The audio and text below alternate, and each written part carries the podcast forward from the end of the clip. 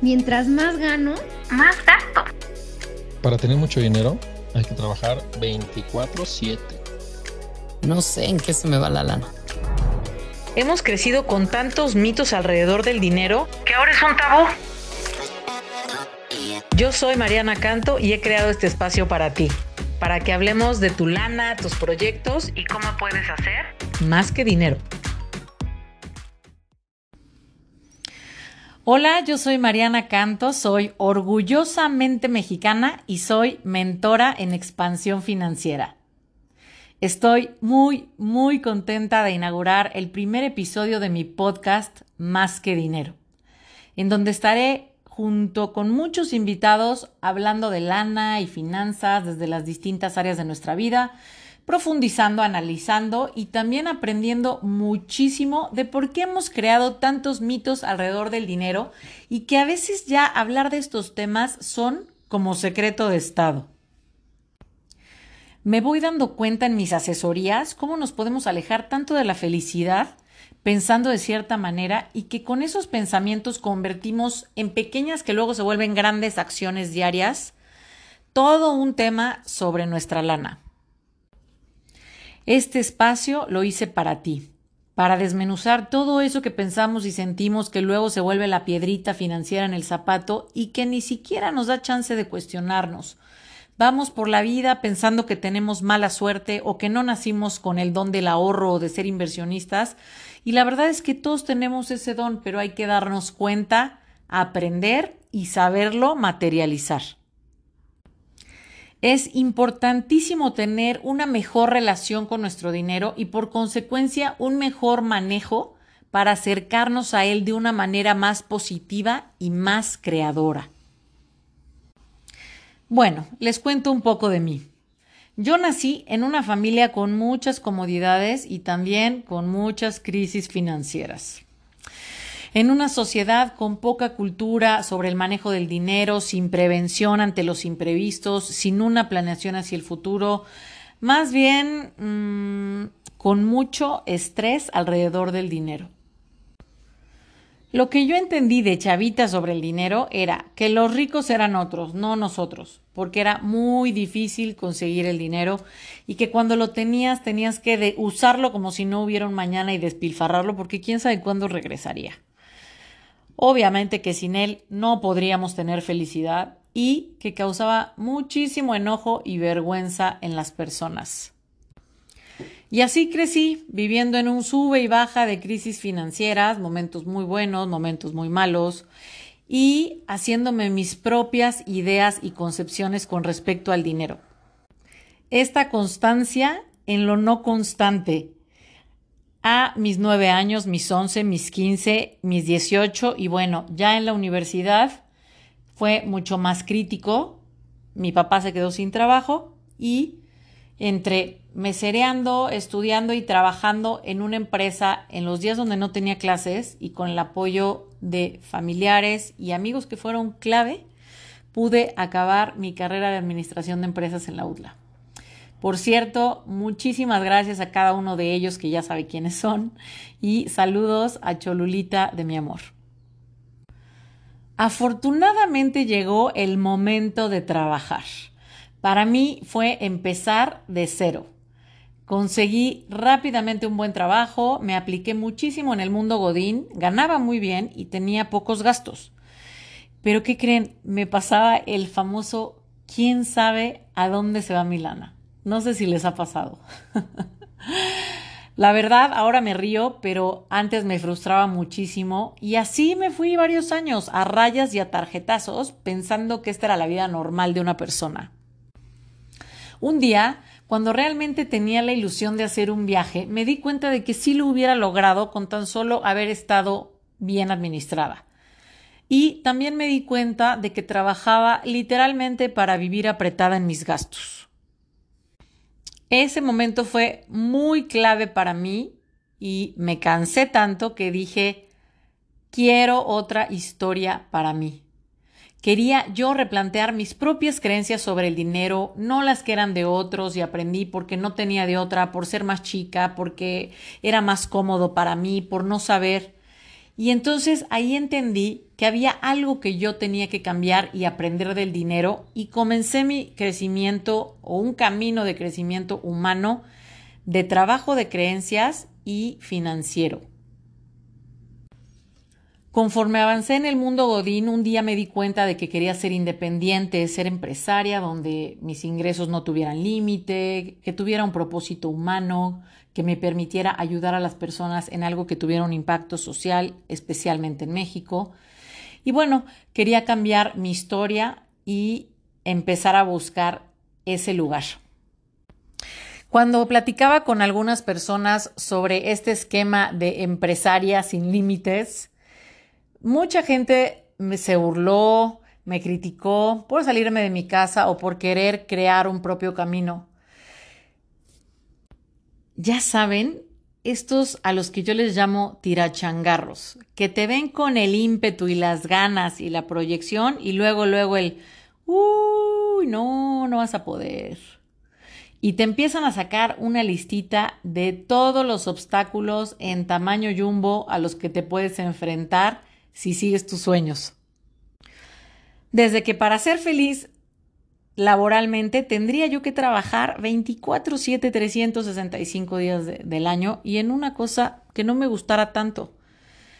Y yo pensaba, si tantas horas al día me le iba a pasar en esa actividad, pues por lo menos esperaría que fuera algo agradable para mí. Afortunadamente, después de todo ese tiempo, yo seguía en mi búsqueda, tuve muchísimos nos y por fin un día llegó una oportunidad que no me van a creer, pero al principio rechacé porque me dio miedo a que todo dependiera de mí. Ese gran paso y salto de fe en caída libre al emprendimiento y a empezar de cero. Afortunadamente y a la par seguí trabajando en muchísimos tipos de terapias y hasta la fecha lo sigo haciendo para entender cómo funciona el dinero, para mantenerme y encontrar ese lugar en donde poder generar y disfrutar este estilo de vida que me gusta, sin culpas, sin preocupaciones y al mismo tiempo con prevención, planeación y conciencia.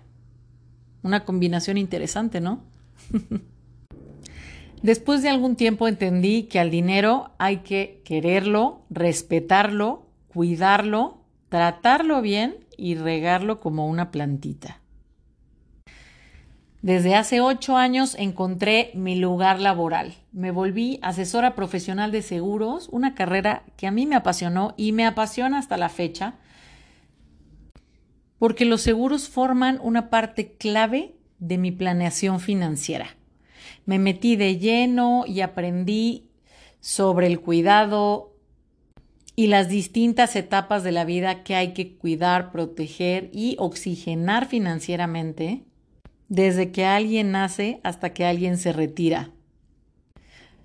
Después me di cuenta que podía hacer mucho más por mis clientes y amigos sobre cómo generar ahorro, inversiones y empezar a crear o crecer un patrimonio. Hice un posgrado en planeación financiera individual y familiar, integré bienes raíces y algunas inversiones. Todo esto para seguir acompañando en las distintas etapas de vida a mis clientes y con estrategias mucho más personalizadas. Amo en mis asesorías darnos cuenta juntos que todos tenemos una capacidad de ahorro del tamaño que sea. Y me encanta compartirles y conocer su mentalidad, que han sido grandes de mis pasiones y motivaciones en la vida. Cuando llegamos a la asesoría y se dan cuenta de que sí pueden ahorrar e invertir, me encanta, porque empiezan a cumplir sus objetivos de vida sin perder estabilidad económica. En todo este camino me he dado cuenta de muchísimas cosas, pero muchas veces el no tener objetivos establecidos. Esto hace que sea menos motivador el hacer pequeños cambios en nuestros hábitos o simplemente dejar de tenerle miedo y entrar a ver tu balance de ingresos y gastos, a explorar las oportunidades de ahorro e inversión para que puedas crear un patrimonio y estés estable financieramente. Básicamente que tengas paz financiera. Porque, por ejemplo, escucho y sigo escuchando muchísimo estas frases de muchísimas personas merecen tener dinero, pero yo no, yo no me siento capaz de generar riqueza o no me la merezco. Eh, si alguien tiene dinero es que hizo algo de manera ilegal. Y la verdad es que no es así. Yo pienso que todos nos merecemos sentir y darnos cuenta de que podemos generar nuestra propia riqueza y aplicarla. O por ejemplo, cuando queremos comprarnos un departamento de 10 millones, pero nuestros números y nuestra calculadora no nos da, viene un autosabotaje en donde prefiero entonces ya no ahorrar ni invertir en ningún lado. Y entonces me voy a París y me echo mi crepita y mi vinito o a Nueva York de shopping. y no porque tenga algo de malo, sino porque realmente me comparten que sienten muchísima culpa al viajar así, por la angustia del después, cómo lo van a pagar o que no lo planearon o que simplemente los alejó de sus principales objetivos. Este tema que a muchos nos pasa o ha pasado de la falta de control de impulsos a la hora de comprar o de tomar una decisión financiera o de simplemente hacer una falta de planeación para esos viajes o experiencias, ya sea por nosotros o para personas que queremos, nos ha hecho bastante daño. Por eso me encantaría escuchar qué cosas te pasan a ti. Porque otra es que hablar del dinero a veces se siente muy incómodo. Y claro, claro, porque es algo muy íntimo y es difícil abrirlo a otras personas o inclusive a nuestras parejas o a gente en la que confiamos muchísimo. Pero es increíble cuando nos cuestionamos sobre este concepto tan temido y mitificado para muchos y cuando nos damos chance de hacer una apertura y una reconciliación real y darnos cuenta de que tenemos acceso a la estabilidad, al ahorro, a las inversiones y a un patrimonio que tú quieres de una manera mucho más estratégica. Para mí es una gran satisfacción saber que contribuyo a la paz financiera de familias mexicanas. Mucho de esa paz que yo no viví de chica y que quiero para mí actualmente y para todos y para los que vienen, porque nos merecemos estar tranquilos en nuestras distintas etapas. Claro, depende de cada quien.